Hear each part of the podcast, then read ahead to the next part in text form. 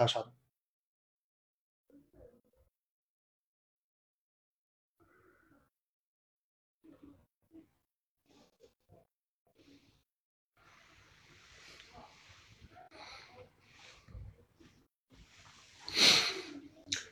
Hello，各位亲爱的朋友们。Hello，各位亲爱的朋友们，大家晚上好。嗯，为什么一开始就显示说网络不好？有没有搞错？好了，各位亲爱的朋友们，大家晚上好，欢迎来到威尼斯星空夜话的直播间。今天是二零二二年的十二月一十九号，星期一晚上的八点钟。欢迎大家，我们又是到了每周周一的这一个约定时间哈。那今天的这一个背景，大家看到了，很明显跟平时又不一样，对吗？没错，今天我在居家，所以呢，并没有在办公室里面，而且呢，也没有在深圳，我在自己东莞的家里面。原因非常的简单哈，也是大家近期都在经受的第一波冲击，因为我家有人变成了阳性。而且呢，整个家里面哈，就我一个人现在还没有阳，还是坚持着做小队长和一条杠。所以呢，呃，就家里中同住人是阳性，那就不能够返回办公室，以免影响正常的工作秩序。而且呢，为了不去麻烦别人哈，要在家里面照顾，所以我就是传说中大家所讲到的这一个天选的打工人跟天选的做饭人，那就是我了。昨天大家晚上可能都有非常激动的去看了世界杯的决赛，对吧？那我昨天晚上呢是头特别的痛哈，那一直一度痛到我觉得我自己是不是也已经阳了？然后晚上大概十一点钟左右吃了一吃了一颗芬必得，结果没想到了三个小时之后才生效哈，结果三个小时之后生效呢，就刚刚好那段时间就是世界杯的这个决赛，然后因为头痛也看的。基本上就是没有什么心情看，但是最后的那个结果出来的时候，哈，刚好是我的那个药效生效刚刚开始的时候，感觉还是不错哈。我不知道今天的这个直播间有多少梅西的球迷或者阿根廷的球迷。我想昨天的这个一波三折的进程以及最后的这个结果，应该说会让大家有非常不一样的这种感觉，对吧？好了，那还是一样哈。如果大家能够听到声音，能够清楚的。听呃，看到画面，那我们就刷一波六六六，好吧？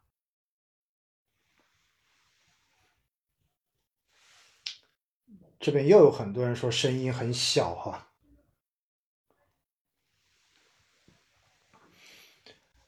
好了，觉得声音太小的朋友呢，您就换个平台看好不好？因为我们今天晚上实际上是有几个平台在同步直播的。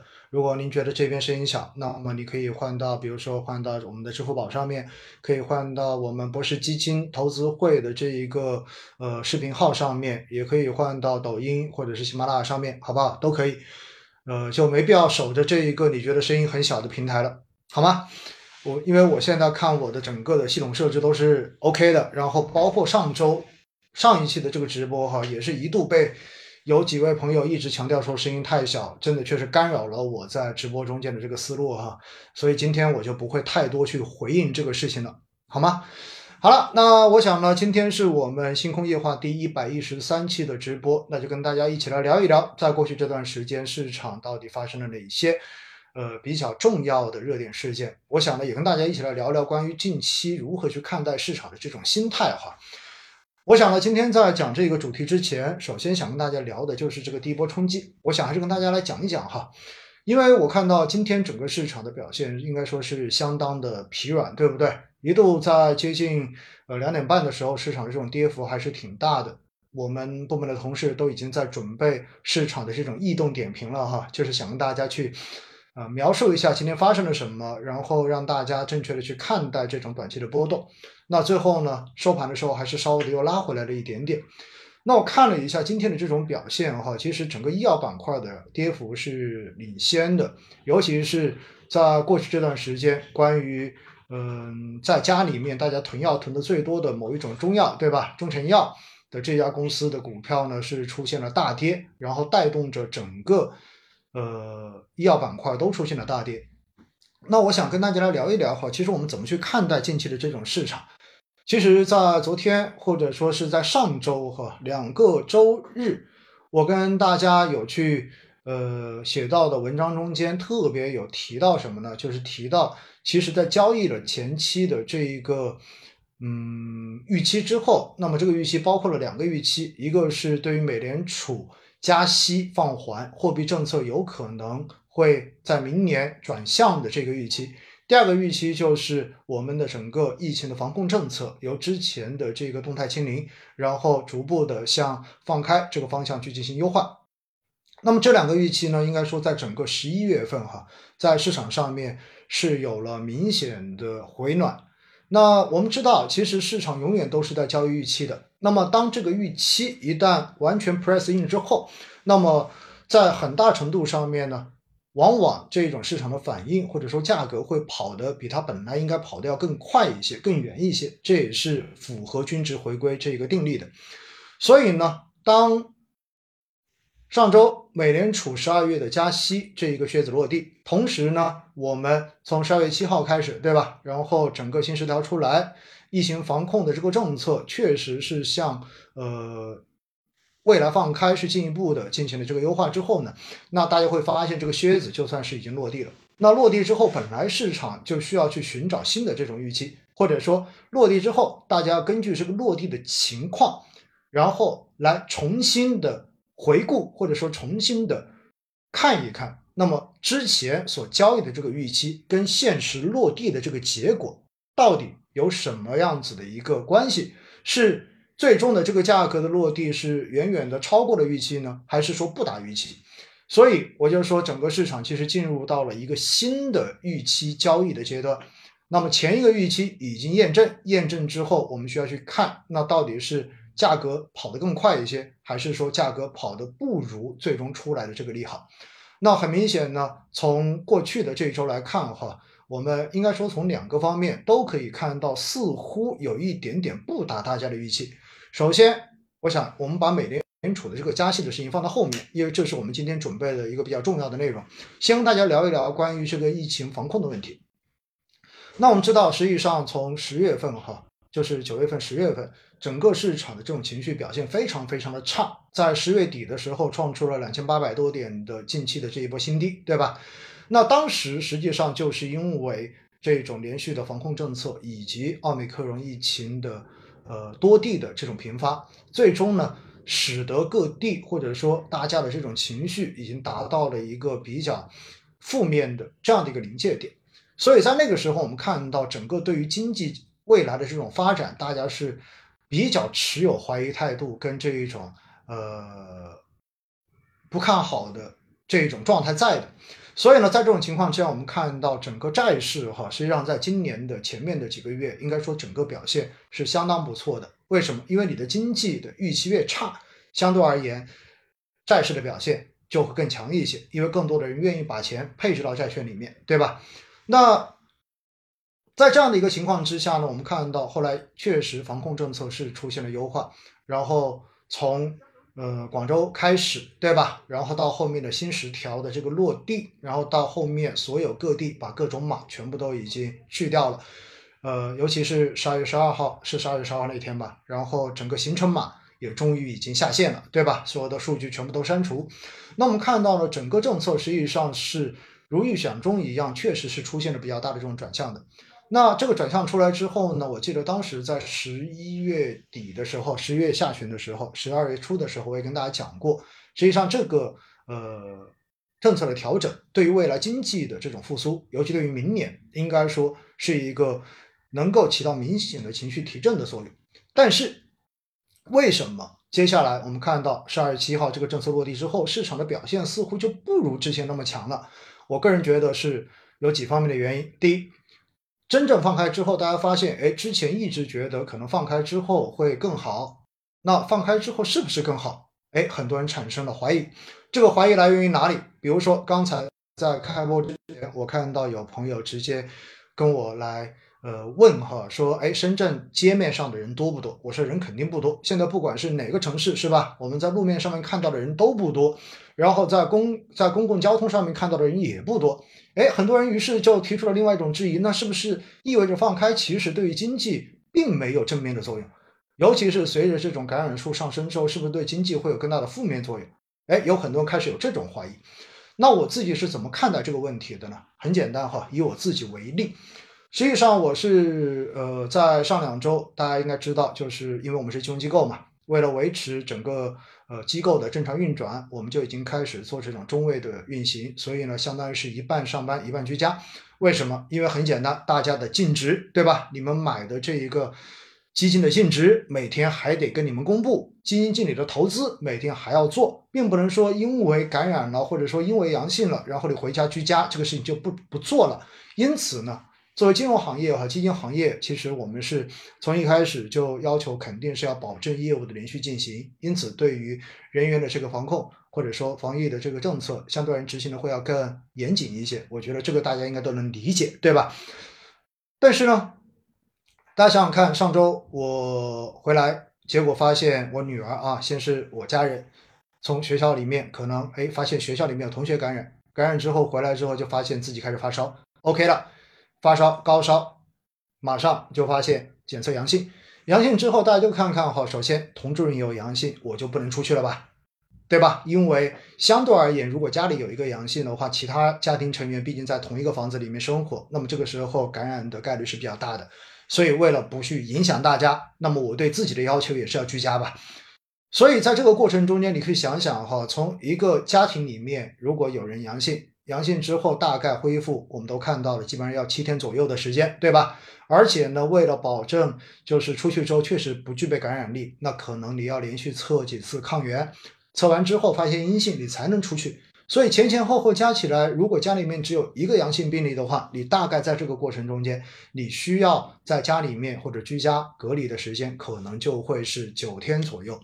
如果家庭里面有不止一个人，有更多的人在，哎，可能在这个过程中间陆续的感染，哎，这是很正常的一个事情。所以有可能当一个家庭里面有人感染之后，那也许半个月左右的时间，实际上你是没有办法去出去的。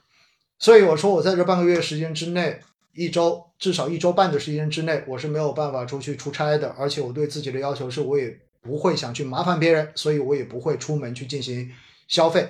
那自然我也不会去坐公共交通。所以在这样的情况之下，大家想想看看哈，您身边目前有多少人可能已经是阳了，对不对？然后或者说你所了解的有多少？最近的话，可能都是这样一个状态。其实大家就是在一个比较明显同同一个时间段里面，然后同时在经历这个过程。那么自然，在短期之内，你会发现，对于我们的正常的经济生活，对于这种路面上面的人的这一种流动，对吧，都会出现比较明显的这种变化。这是非常正常的事情，因为我们都在同时段经历这一波嘛。如果大家有关注的话呢，会看到哈，就是网络上面也有很多的这种说法，然后说，嗯，有多少人，呃，有哪个城市可能在什么时候是到达第一峰的高，呃，第一波的这个高峰期？我看基本上差不多都是在圣诞节的前后，也就是在本周左右。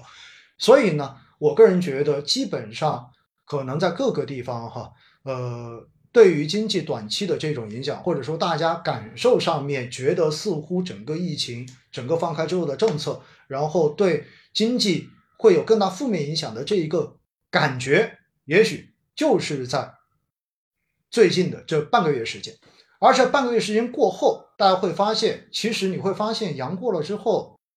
也就这样子，对吧？当然，不同的人感染不同的毒株，那么当然你会有不同的反应。有些人是比较严重的，有些人是比较轻的。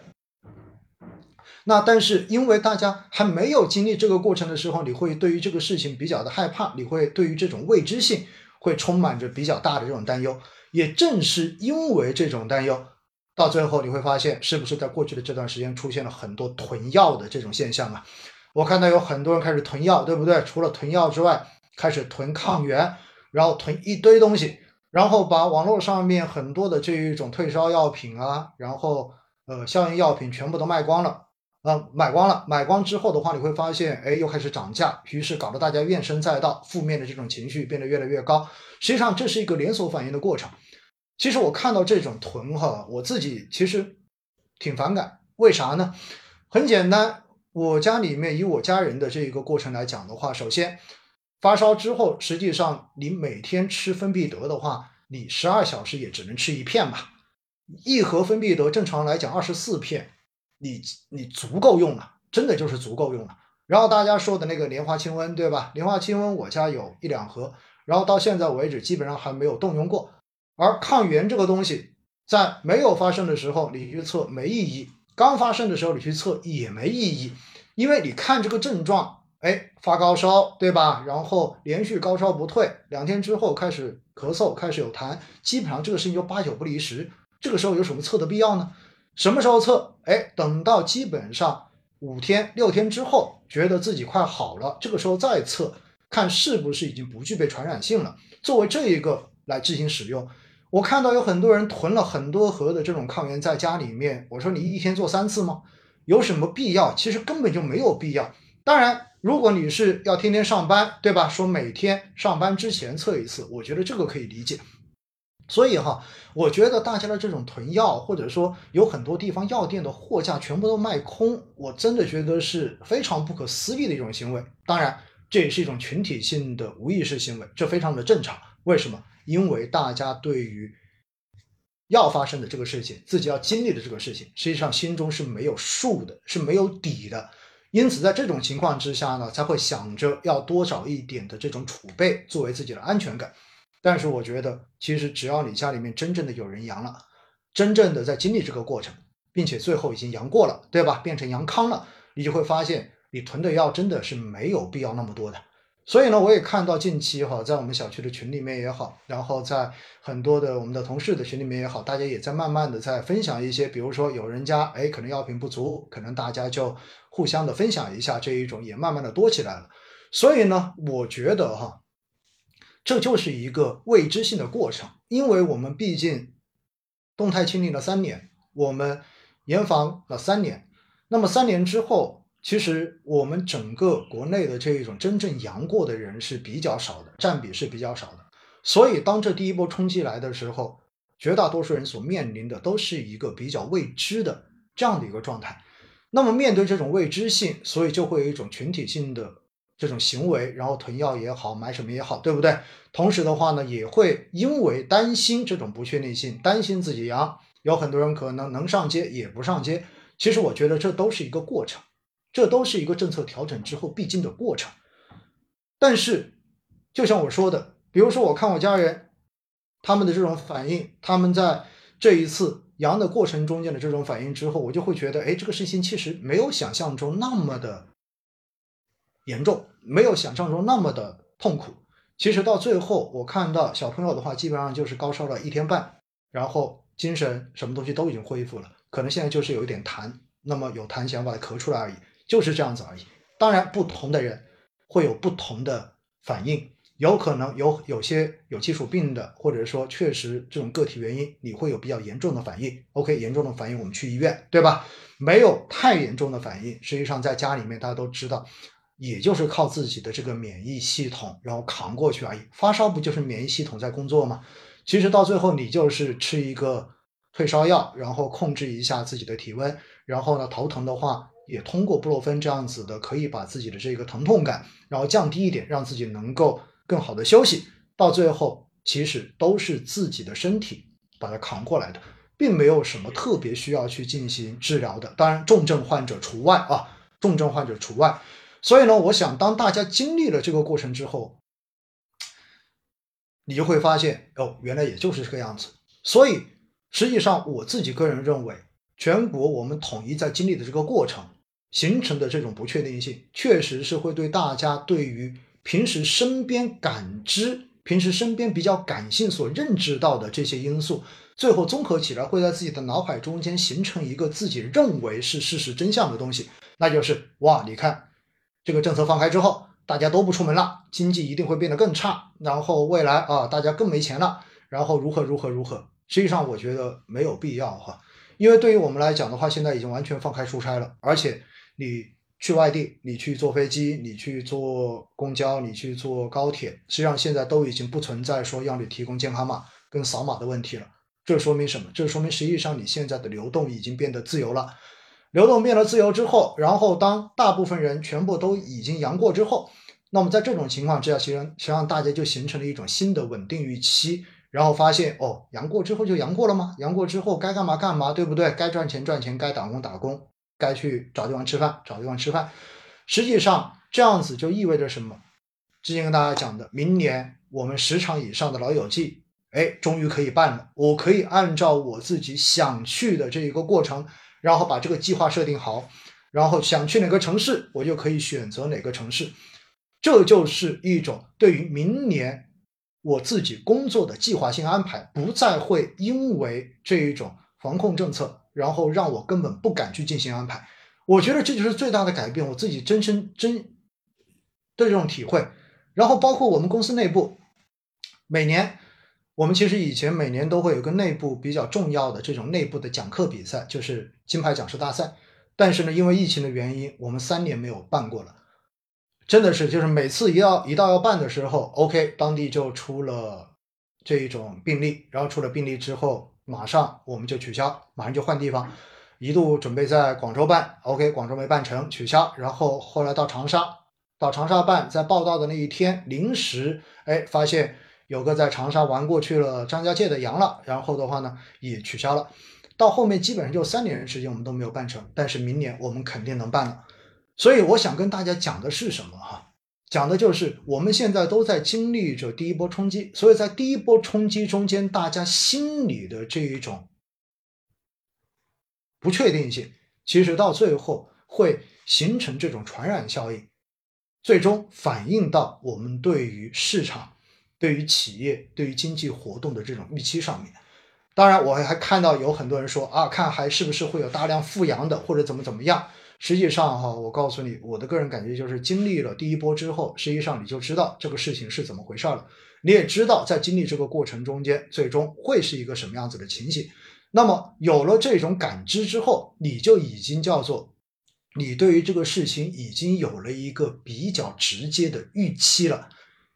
当你的这个预期一旦确定下来，实际上它对于市场就已经不是风险了，因为不确定性才是市场的风险。所以呢，我个人觉得哈，其实，呃，政策调整之后的最近市场的这一种不景气，或者最近市场的这一种相对的弱势震荡，其实很大程度上面就是我们在经历这一波不确定性，它是一个释放的过程。当这一波过去之后，我觉得在经济上面，其实放开的这个政策，对于经济、对于人员跟物资、对于经济活动、对于商务活动、对于旅游，对吧？等等相关活动的这种促进。将是非常直接的，我觉得大家不用过于的，或者说不要过度的去进行负面的解读。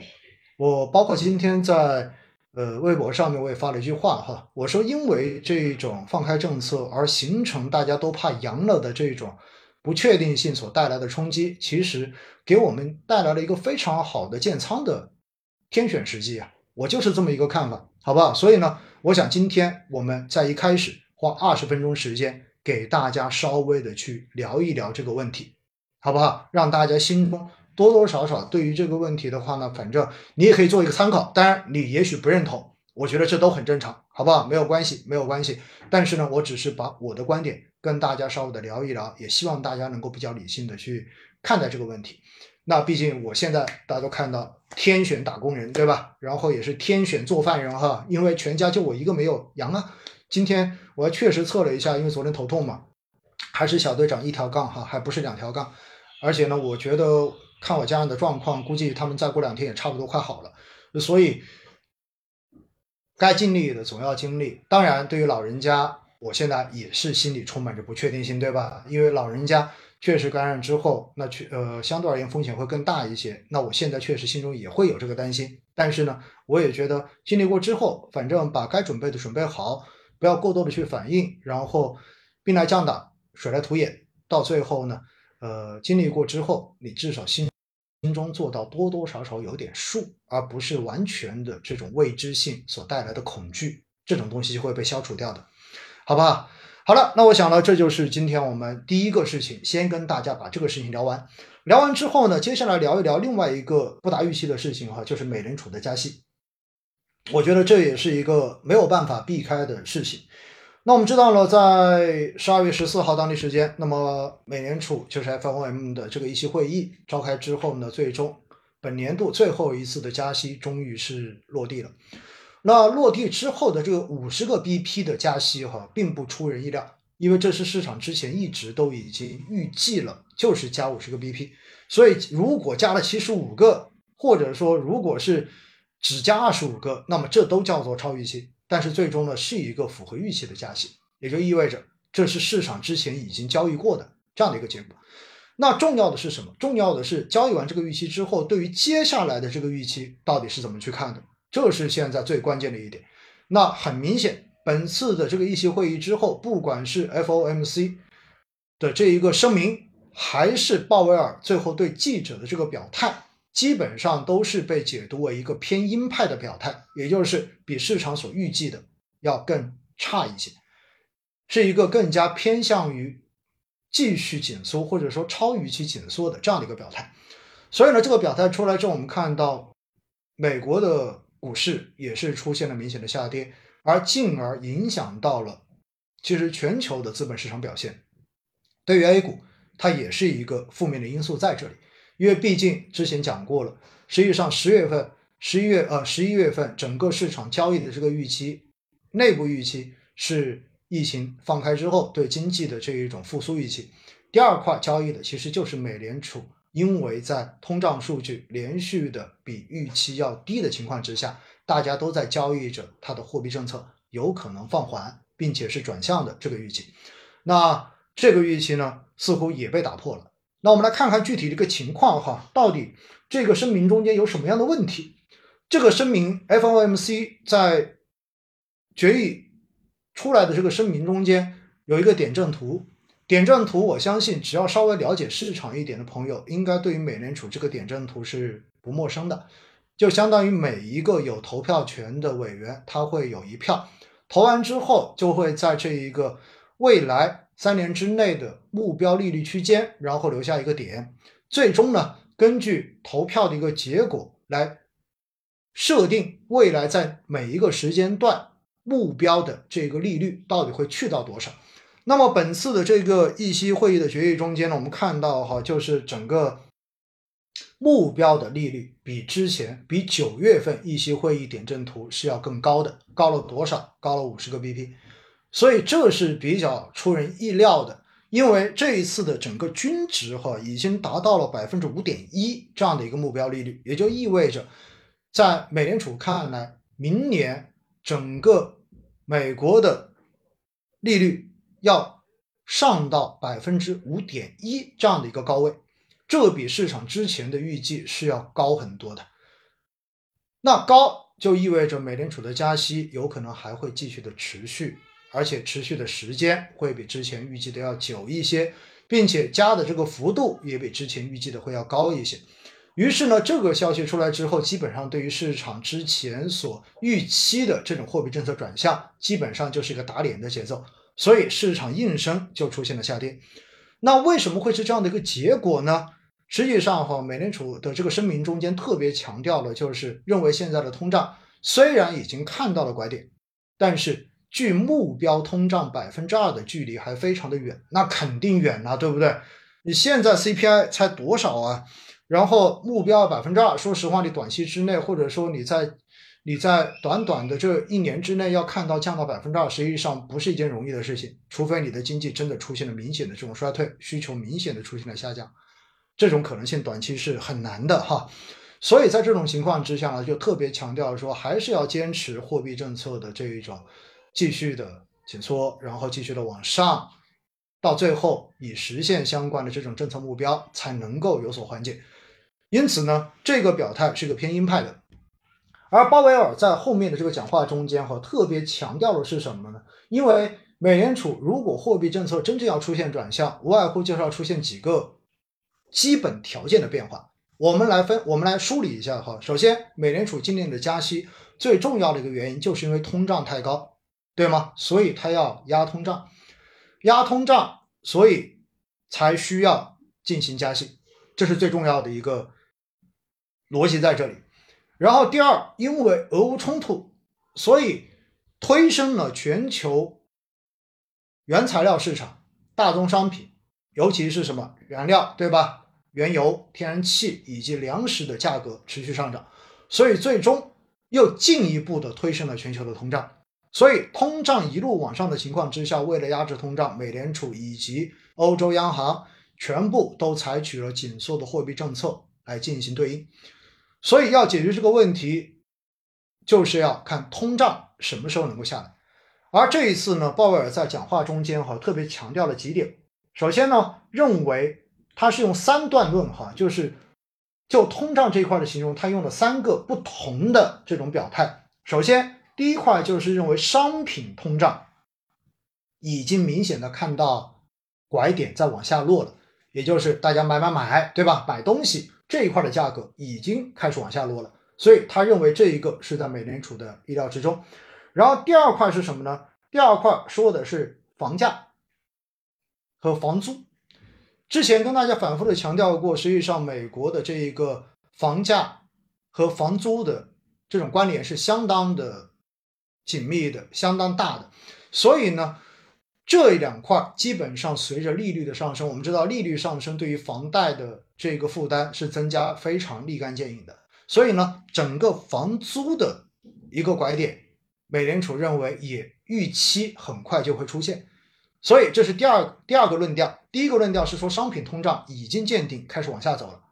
第二个论调是房租在不远的将来也将见顶回落，这是鲍威尔的这个观点。然后第三是什么？第三是剔除掉房租之外的服务性消费价格，目前还没有看到出现拐点的这个迹象，所以。我们就看到了，针对通胀，目前美联储的看法是什么？分成三个大项的话，有两个项，他们认为已经看到拐点，或者说已经能够预期到拐点。但是最重要的，他们认为之所以还要维持比较强劲加息，是因为通胀中间的服务性消费价格暂时还看不到往下的这个拐点出现。原因是什么？服务性价格包括什么？比如说大家平时最容易理解的，你面对面接受服务的这一些行业，对吧？比如说你包括餐饮也好啊，然后你包括平时的这一种大家出去的这种接触性消费也好啊，等等等等。那这一些跟什么相关？这一些服务业最重要的是人工成本，人工成本就意味着实际上我们看到十一月美国的非农数据。其实仍然是超预期的，就是比预想中间还是要更好的，所以说明美国的就业市场从目前来看仍然是比较火热的。而就业市场火热意味着整个劳动力市场的供求关系，实际上现在仍然是一个供不应求的关系。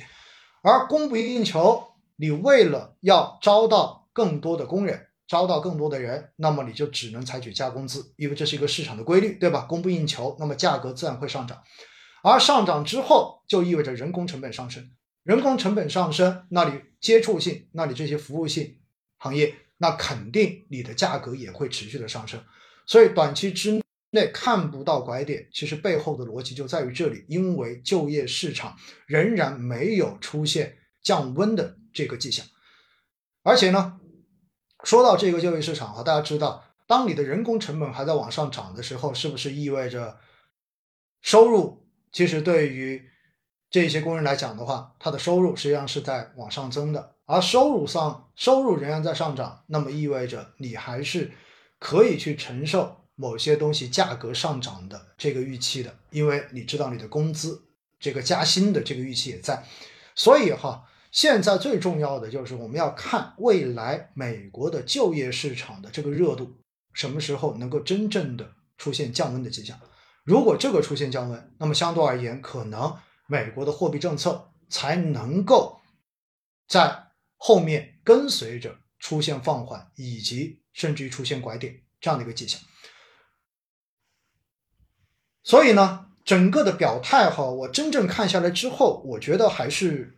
有这样的几种感想，为什么呢？因为实际上在经济增长方面，呃，这一次鲍威尔的讲话中间是淡化了美国经济衰退的这个预期，虽然已经调低了，就是二零二三年、二零二四年整个经济的这一个发展的预期，但是呢，还在强调说软着陆是有可能的。认为现在的经济实际上整体的韧性还是在的。那在这种说起来哈，我个人觉得会有一种什么样的感觉呢？我们知道美联储是全球做预期管理做得非常好的央行，预期好到什么样的程度呢？预期管理今年三月份才开始第一次加息，但是实际上从去年的六月份、七月份，美联储就已经在频繁的向市场吹风，然后说今年要进行加息。所以，从他开始吹风向市场吹风，到最后的这个加息靴子开始落地，实际上中间是隔了大半年的，两个季度以上，接近三个季度。那么，在这三个季度的时间中间，实际上市场的价格已经充分的去交易了这样的一个预期，因此到最后真正靴子落地的时候，你会发现市场已经没有什么太大的这种突发的反应。所以呢，美联储的这种预期管理能力，哈，我觉得是相当强的。在过去的这段时间，我们看到，不管是美股也好，还是国内的股市也好，整体的表现都是比较的强。而这个强很重要的一个原因，确实就是因为美国的通胀数据是比预期中间要回落的更快的，因此市场已经在一致性的交易未来美联储货币政策转向的这个预期。所以市场已经形成了一个非常强的一致性预期，而当市场有了非常强的一致性预期之后，往往就会把这个定价做到极致。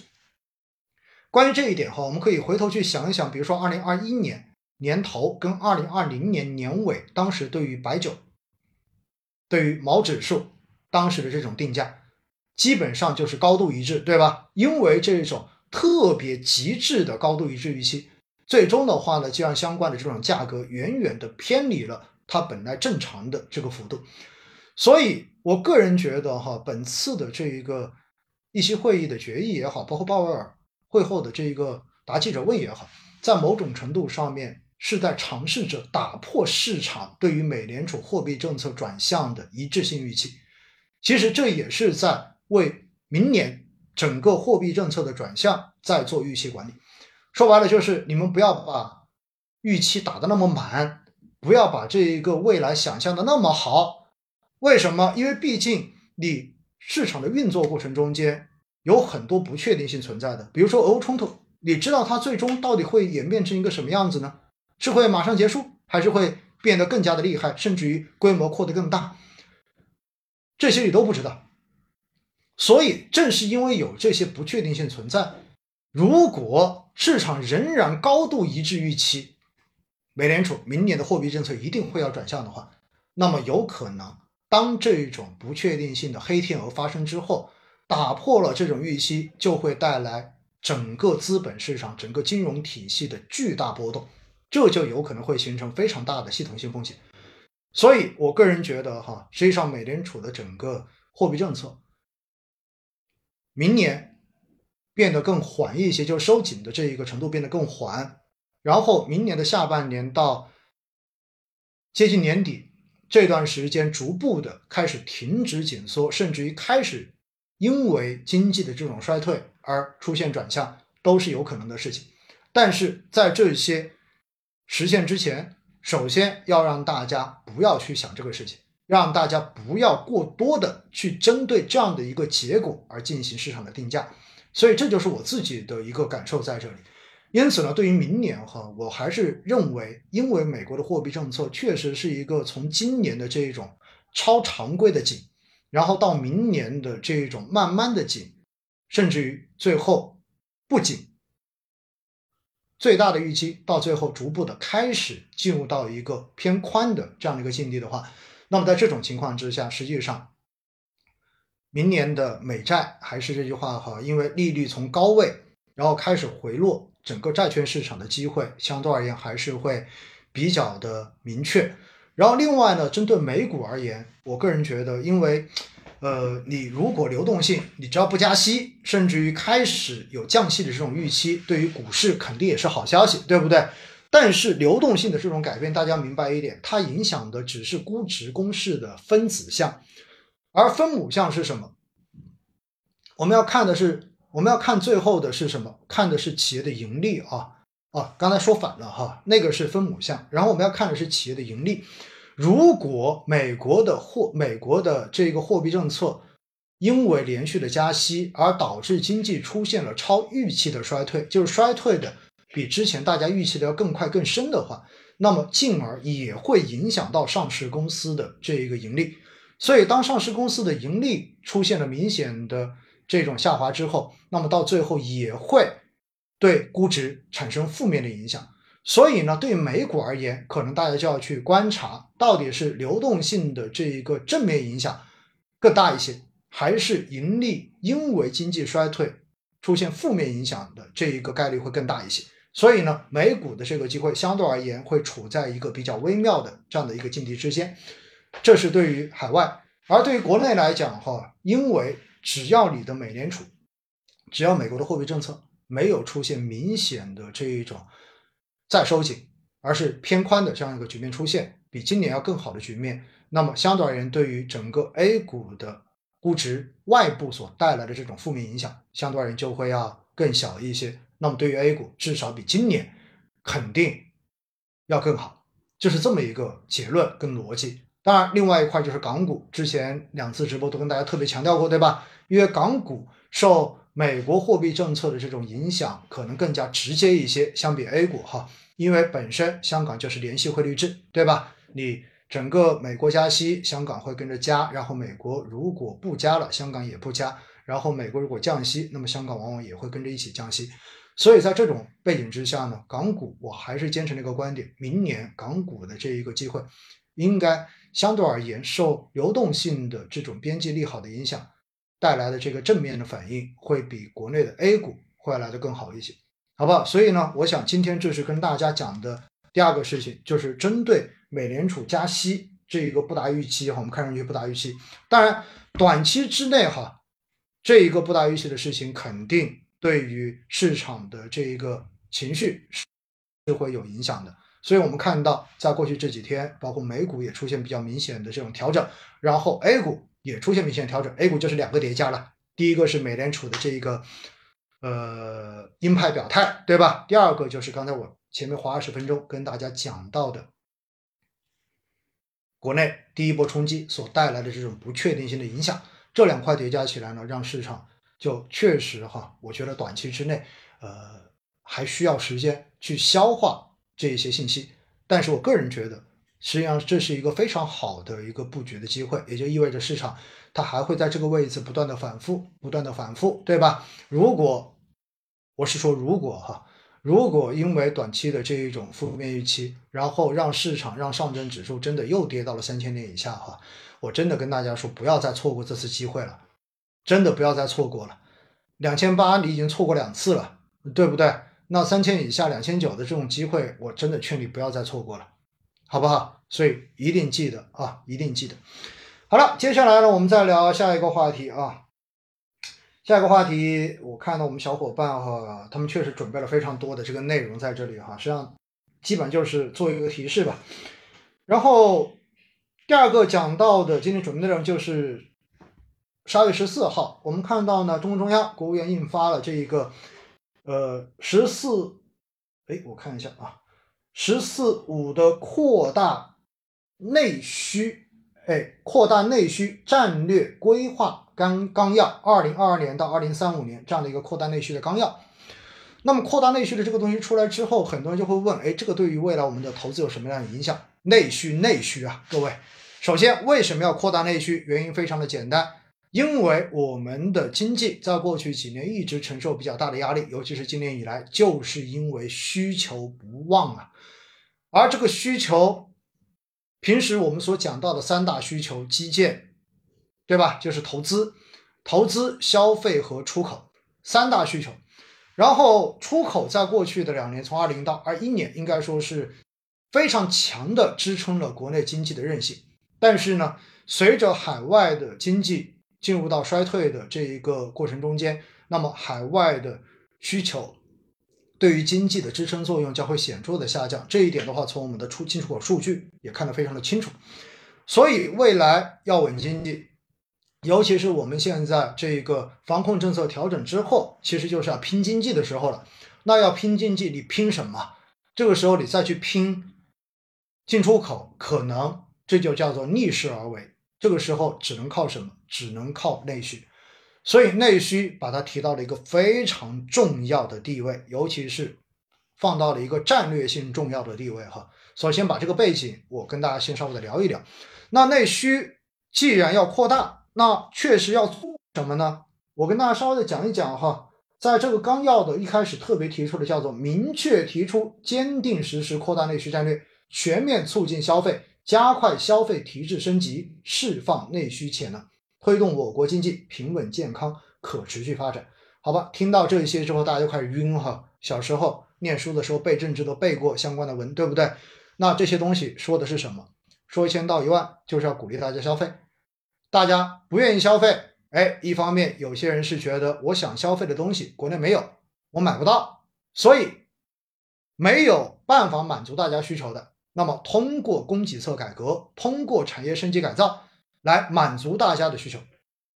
那有些人觉得哇，我现在是因为担心未来的不确定性，所以我不敢花钱，所以我把钱全部都存着，对吧？这是我们社融为什么十一月份社融数据不达预期非常重要的一个原因。其中最大的原因就是居民的这一个贷款数明显的出现了下降，就是少增特别的多。说白了就是大家的信心不足。那如何让大家的信心足呢？哎，防控政策有调整了。大家赶紧去上班，赶紧去打工，赶紧去赚钱钱，对不对？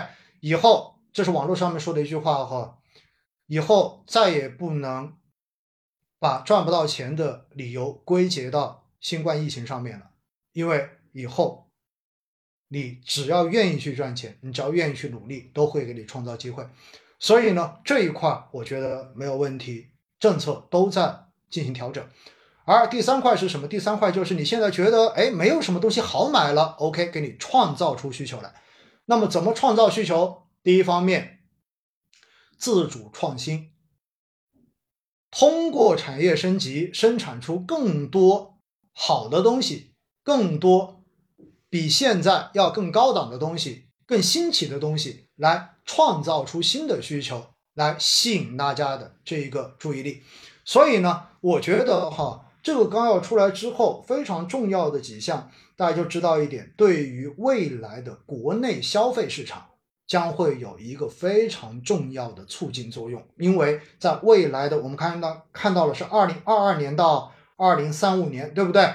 所以在未来的这十多年中间，针对内需的这一种刺激，针对内需的这种产业升级，将会是大家非常值得去关注的投资机会。那说到这里哈。每次直播，我都会发现下面有有人会刷屏说：“老师，五 G 现在能不能投啊？”然后老师现在白酒怎么看呢？老师现在怎么去看食品饮料了？我告诉大家，这些都属于促进内需的，都是属于内需，未来将会要去带动发展的行业。所以呢，真正说起来，到底哪些行业会受益？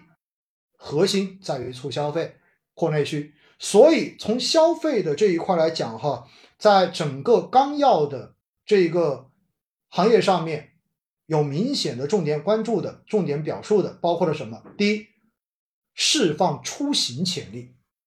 出行潜力，大家一听就明白了，汽车，对吗？没错，推进汽车的电动化、网联化和智能化，支持自动驾驶、无人配送等技术应用。所以，针对着新能源车，我个人觉得这仍然还是一个值得大家去关注的赛道。大家知道了。然后第二是促进家庭装修消费，增加智能家电消费。OK 了，智能家居这一块，我个人觉得也是一个我自己非常感兴趣的一个范畴哈。所以，我经常会说，因为我不抽烟，我也不喝酒，但是呢，我在电子产品上面花钱是花的比较多的，尤尤其是有各种新奇的电子产品哈，家居的，包括运动的、户外的，我都会买来试一试。我觉得。这个促进应该说就非常符合我自己的这个喜好。我也相信，其实，在过去这些年，我身边有很多朋友开始用各种智能化的这种电器，然后家里面的各种智能化装修。实际上呢，这些行业也会有非常明显的一个发展的机会。然后第三就是推进深入推进海南国际旅游消费中心的建设。所以，针对这一块的免税，免税概念在疫情的第一波冲击之后，我个人觉得它仍然是一个非常值得大家持续关注的方向哈。那在之前，其实前几年免税的这一个概念是相当相当引人注目的。那但是因为疫情的这个影响，所以相对而言呢，受到了这个负面的直接冲击也比较大。那现在政策调整之后，我个人觉得这一块也是值得大家持续关注的。那接下来还有什么呢？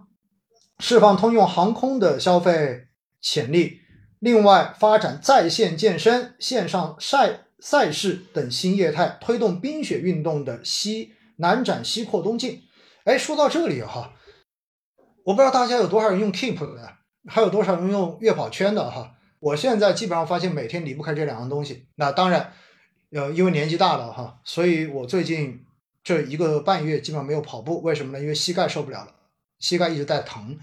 但是疼归疼。运动还是得运动，所以基本上在膝盖疼之后就重新转回了 Keep，然后通过各种线上的这一种健身的教程，然后跟着一起，对吧？做做操啊，然后做做室内的相关的这种运动啊。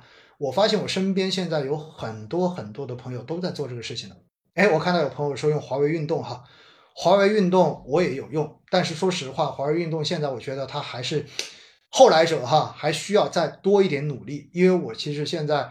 身身边太多华为的设备了，我也希望它能够赶紧赶上来哈，让我这些设备全部都能够物尽其用，对吧？所以呢，这一块也是非常非常呃值得大家期待，也是我自己特别喜欢的。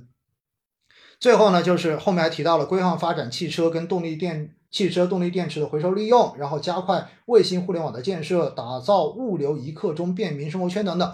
所以大家一听下来之后，你会发现是不是平时。身边或者说你平时所看到跟我们生活息息相关的各个消费场景，基本上在纲要中间都被提到了。所以，未来我们的经济，我们的稳增长，必须需要消费发力。在今年的十月份，当时那期我也是坐在这个位置，跟我们部门的几个小伙伴做一百期的这一个新闻夜话直播连线的时候。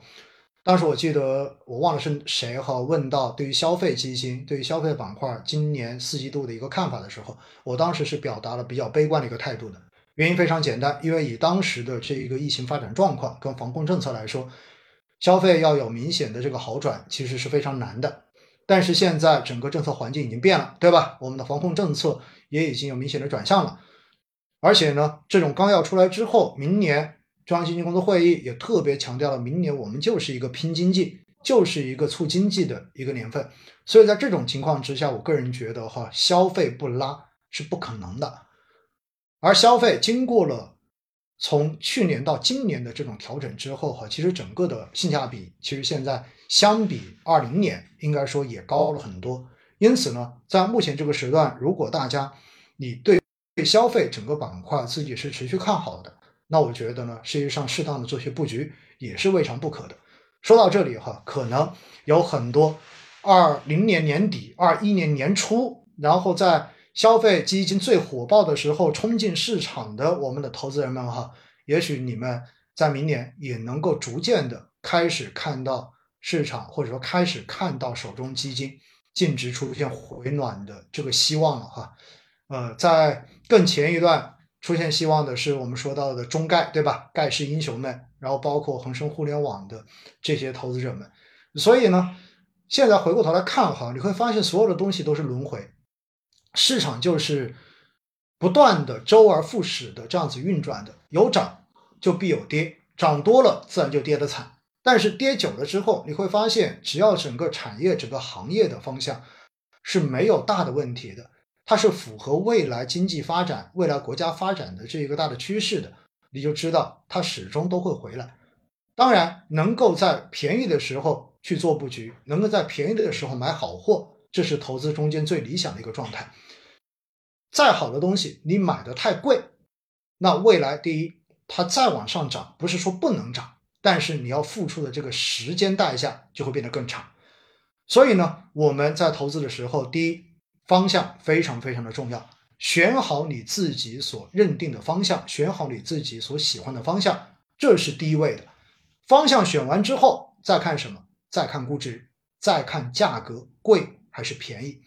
那么贵的时候，你如果忍不住觉得它就是好，OK，少买一点。如果你自己看好的方向确实在某个时间段跌的很多，甚至于大家都已经对这个行业不再有更好的这种看法了，而你自己仍然坚定的认为它是非常好的，你自己非常的明白这个行业未来的前景，那么这个时候就应该大胆的买。说一千道一万哈，到最后的结果你会发现。投资要成功，不就是在便宜的时候把好东西买的更多一点了吗？然后在贵的时候再一点点的把手中的这些东西给卖掉嘛？卖掉不是因为这个东西不好，而是因为这个东西现在已经贵了。有很多人说，那我能不能去挑个便宜的不好的东西？没错，在流动性泛滥的时候，不好的东西也会接鸡犬升天，也会跟着一起涨。但是只要有任何的风吹草动，大家第一时间卖掉的一定都是不好的东西。所以还是劝大家哈，就是大家在投资的过程中间，首先要确定自己选的这个方向是对的，首先要确定自己选的这一个标的是自己所认可的，是自己愿意长期去坚持的。只有当你确定了这个之后，你才有可能在对的时间做购买的动作。而到了该卖的时候，这个时候对于你们来说，可能才是最大的难点。为什么？因为总觉得这个东西好，所以舍不得卖，所以止盈在这个时候就变得非常非常的重要了，对不对？记住啊，记住，先选好方向，再去看贵还是便宜。如果不贵，那么赶紧买，对不对？大胆买。如果已经贵了，尽量少买，甚至于不买。如果手里有的话，那么考虑把它给卖掉，然后先落袋为安，因为涨多了。必然会跌，涨得越高，跌得越惨，一定是这样一个结果。而且跌的时候也一定会比该跌跌的更多。所以这个时候要买要补仓，该补你就一定要让自己坚定信心补下去。而如果大家有了这种信念感之后，大家就真的不会在每一次的直播下面总是在问号。老师，哇，中证五百你还有投吗？哇，老师，医药我已经亏了这么多了，我还能不能再买？哎，老师。哎，那个基金又怎么怎么样？问这一些，其实都是因为大家在一开始投资的时候，可能你就压根没有仔细的去根据自己的认知去考量过这个是不是你自己能够坚信的方向。这个比什么都重要。当然，如果你说我看不懂行业，我也看不懂各种这种短期的机会，那怎么办？用定投的方式选择宽基指数。我觉得这就是最简单的方式，好不好？所以中证五百指数、沪深三百指数、科创五零指数、创业板指数，然后包括你如果创业板跟科创都没有买过，你买双创五零指数，哎，有都行。有很多朋友也在问，哈，说北证五零能不能买？首先，北证五零指数刚发布不久，而且呢，相关的基金也是陆续在发行中。所以呢，我建议大家不用那么着急啊，因为北证我们知道它是呃相对而言，呃公司的这个发展的周期或者说发展的阶段，比创业板跟科创板的公司会要更早期，所以相对而言呢是属于高风险高波动这样子的创新型企业，也就是高，也就是之前所说的这个专精特新，对吧？所以呢，它的这种波动更大，当然成长性也会更好。但是之前跟大家讲过，所有的新指数基金哈。都建议大家先缓一缓，不用说赶着一开始去进行相关的这种配置，因为一方面指数也刚刚发布，所以发布之后指数的这种流动性也好，包括呃在未来这种运作也好，它还是需要一段的时间去进行观察跟优化。而且呢，基金指数基金刚发的时候本身也没有建仓，所以也没有跟紧整个指数的这种波动。这个时候你去买，也许。刚刚好碰上一个指数大涨的过程，你会觉得很爽。但是呢，你会发现你买的指数基金、新指数基金跟不上这一个指数本身的涨幅。而如果你买到这一种基金之后，马上指数出现大跌，对吧？然后建仓又比较快，有可能你就会觉得很不爽。所以呢，我一般建议哈，针对这种新的指数、新的指数基金，大家不妨让子弹先飞一会儿。那么等到半年、一年之后，如果你觉得确实，哎，觉得这个指数不错。这个时候再去选择费率低的指数基金来进行一个投资跟定投，会更值得给大家推荐一些，好不好？好了，那我想呢，今天啊已经到九点钟了，中央经济工作会议还没来得及跟大家讲哈，没关系。总之呢，中央经济工作会议一讲下来之后，对于明年整体的工作仍然是一个稳增长、拼经济的这样的一个定调，所以明年财政政策仍然会维持一个比较积极的这样的态度。而对于货币政策的定调是叫做稳健的货币政策，所以呢，对于明年来讲，我们说货币你要大放水，估计很难，因为毕竟整个通胀未来的压力还是存在的。但是站在目前的这一个角度来看的话，经济是放在重中之重的这样的一个地位的，所以针对明年的整个市场的政策环境，我个人觉得仍然是一个比较友好的环境。所以呢，对于明年的 A 股市场哈，我个人还是抱有比较一个乐观的态度。嗯，当然有很多人对于近期的，就是前面二十分钟所讲的这一个第一波冲击，疫情所带来的这种影响，仍然持怀疑态度。没关系，我们都在经历这个过程，走一步看一步吧，好不好？每周一的星空夜话也会跟大家根据市场及时的这种变化，我们实时的跟大家来进行交流、进行沟通，希望能够解答大家。在每周看到相关这些新闻，看到相关这些变化之后，心中对于投资所存在的这种疑虑跟这种担忧，最后呢，还是希望大家哈，就是一方面针对投资更宽心一些，然后把目光放得更长远一些。另外呢，在疫情目前的这个状况之下，大家做好个人的防护，好不好？然后还是注意身体健康。如果家里，和我一样已经有阳性病例的，做好个人的这一种防护消杀，然后尽可能的就是能不得病不得病，真得了也没有关系，反正扛过去，对吧？就是阳过了就阳康了。好了，那我想呢，今天第一百一十三期我们的星空夜话直播就到这里结束，非常感谢大家的支持，那我们下周一再见，谢谢你们，拜拜。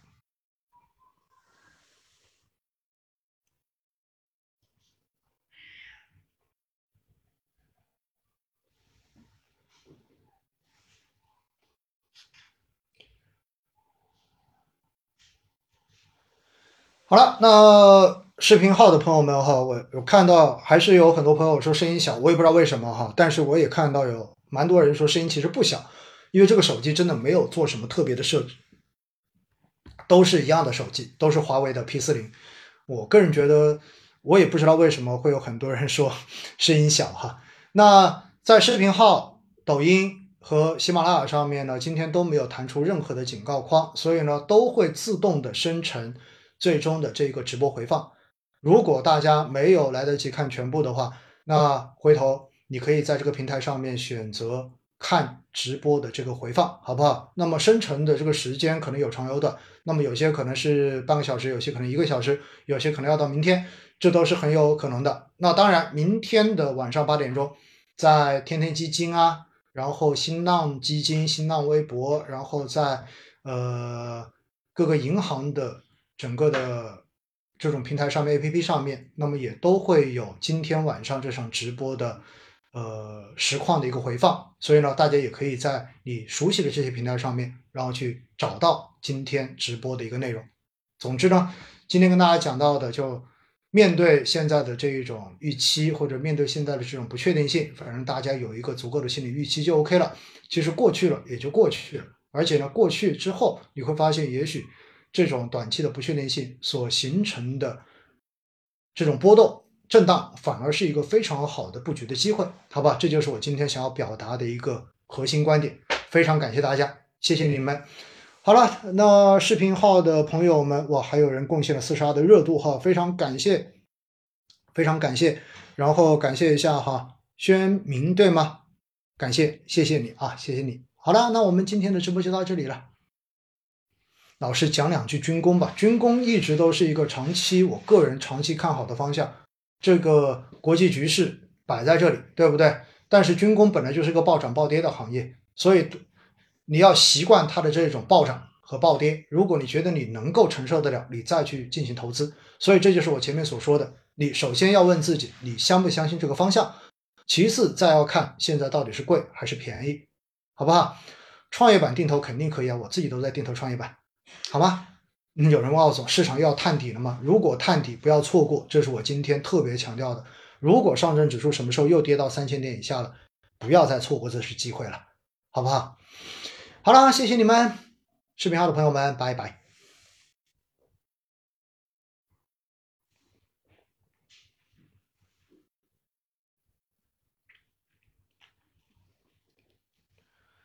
好了，抖音跟喜马拉雅的朋友们，来感谢一下喜马拉雅的朋友们好，最后再留点时间给抖音的朋友们，我们再解答几个问题，好吧？那喜马拉雅的朋友们，今天的这场直播回放呢，我也会把它生成、保存、保存在每天五分钟基金定投聊通透的专辑中间，但是生成的这个时间可能就不是很确定。如果今天晚上没有，那么就明天等吧，好不好？今天早上还有一场周一看一周的直播回放也在呃专辑里面呢，所以大家。如果没有听的，到时也去听一下。我看喜马拉雅上面还有还有五十位朋友啊，非常感谢大家，然后也感谢哇落笔笔如画的这一个礼物啊，非常感谢大家，非常感谢大家，让我看一看这里能不能听到。嘿，谢谢落笔笔如画和其实我是购物狂，多谢两位。那喜马拉雅的直播间我就关到这，我就讲到这里，我就关闭了，好不好？那大家如果有月票，记得帮我的专辑投票。好吗？谢谢大家，拜拜。